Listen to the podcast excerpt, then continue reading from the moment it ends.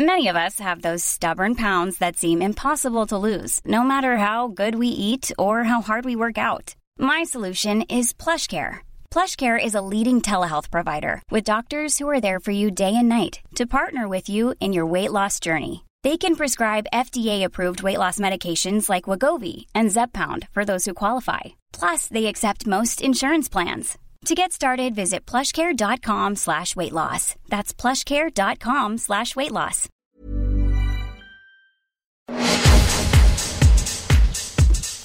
Bueno, y en la Ciudad de México existe un programa de comedores comunitarios, usted lo sabe, que son totalmente gratuitos.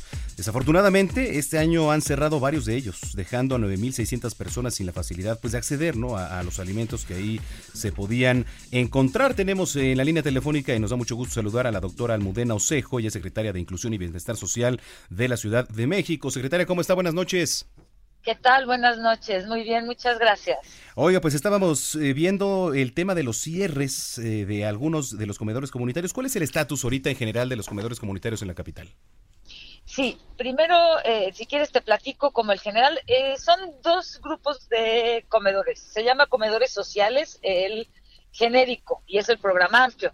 Y dentro de comedores sociales hay comedores públicos, que son los que son gratuitos, y después están los comedores comunitarios, que cuesta 10 pesos cada comida, cada ración.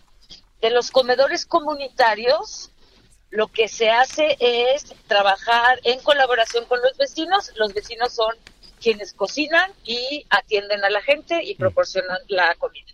Esos comedores comunitarios, que son supongo a los que te refieres, sí hemos tenido eh, algunas bajas, eh, llevamos 43 a lo largo del año que uh -huh. se dieron de baja. Estos comedores se dieron de baja por razones distintas, eh, por razones varias. ellos decidieron darse de baja. Uno puede darse de alta y de baja en el programa. Y estos 43, el 90% es una baja voluntaria, así sí. se llama. Ahora, eh, preguntarle justamente, muy buenas noches, eh, las eh, consecuencias y los ecos de que desaparezcan este tipo de comedores, ¿a cuántas personas alimentaban y abastecían? Sí, el, el, el tema creo que hay que ponerlo en perspectiva. No, no necesariamente quiere decir que la desaparición de, eh, o bueno, más bien que el, el darse de baja de estos comedores eh, no se da de comer las mismas raciones. ¿Por qué? Porque lo que se hace es, así como ha habido estas 43 bajas, hay 18 nuevos también. Entonces eso se compensa, se intenta que se realice por la misma zona para que entonces tengan acceso eh, las personas a, esta, a estas comidas. Pero la otra que es muy importante, hemos incrementado en un 15% el número de raciones que brinda cada uno de los comedores existentes. Entonces, eso significa que se está dando eh, en este momento, en, este, en, en 2019, se ha incrementado un 15% el número de raciones. Entonces, no siempre el cierre de un comedor equivale a que se queda eh, sin comer la gente. Quiere decir que ese comedor se da de baja, se busca una alternativa para poner otro comedor en la misma área. Si no todavía surge ese comedor en la misma área, de todas maneras se incrementa las raciones de los comedores que pueden estar aledaños. Entonces, eso es lo que se hace para compensar la, la digamos, el, la baja de estos comedores. Claro. Sí, y, y, sobre todo porque pues estábamos hablando de que eran eh, alrededor de pues 9.600 personas, ¿no? Sin, sin facilidad de acceder a estos comedores. Actualmente, secretaria, ¿cuántos comedores comunitarios existen en la Ciudad de México y cuál es el costo de, de las comidas por persona? Sí, ese número de 9.000 eh, valdría la pena... Uh -huh. eh, revisar de dónde sacaron ese número, ¿no? Pero en principio son 43 los comedores que se han dado de baja, 43, ¿no? Si el, promedio, okay. uh -huh. si el promedio son 100 raciones por estos comedores, pues entonces los números serían distintos. Pero como te digo, el tema no es exactamente los números de raciones, porque no, no es equiparable la baja de un comedor uh -huh. con que no se estén dando las raciones. Este año incrementamos en 15% el número de raciones tenemos 453 comedores activos de los comunitarios, que son los que las comidas cuestan 10 pesos. 10 pesos. Y tenemos otros 43 comedores públicos en los que la comida es gratuita y es para personas de eh, en situación de calle o de abandono social. Doctora, esto, esta situación le fue comunicada a los beneficiarios y, y, de qué manera están en contacto con ellos justamente para la parte de las raciones. Sí, de manera permanente tenemos un equipo de funcionarios de, que trabajan con nosotros, que son los monitores.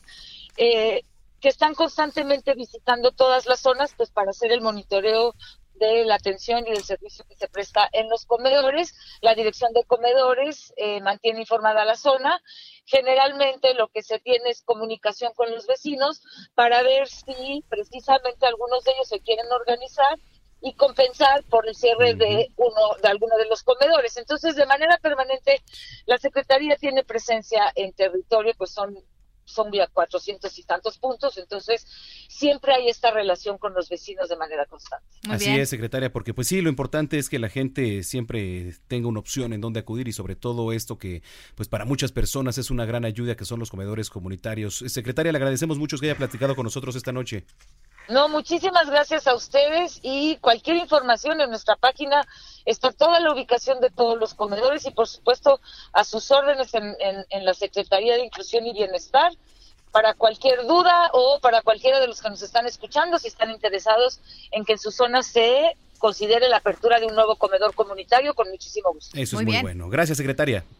Que estén muy bien. Muy buenas noches. Es Almudena Osejo, secretaria de Inclusión y Bienestar Social de la Ciudad de México, 8 con 22.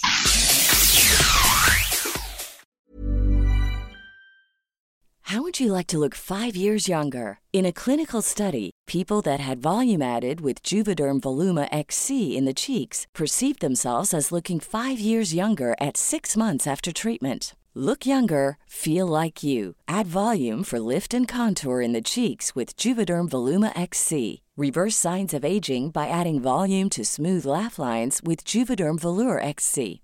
For important safety information and to find a licensed specialist, visit juvederm.com. That's J U V E D E R M.com. Not for people with severe allergic reactions, allergies to lidocaine, or the proteins used in Juvederm. Common side effects include injection site redness, swelling, pain, tenderness, firmness, lumps, bumps, bruising, discoloration, or itching. There's a risk of unintentional injection into a blood vessel, which can cause vision abnormalities, blindness, stroke, temporary scabs, or scarring. Talk to a licensed specialist to find out if it's right for you.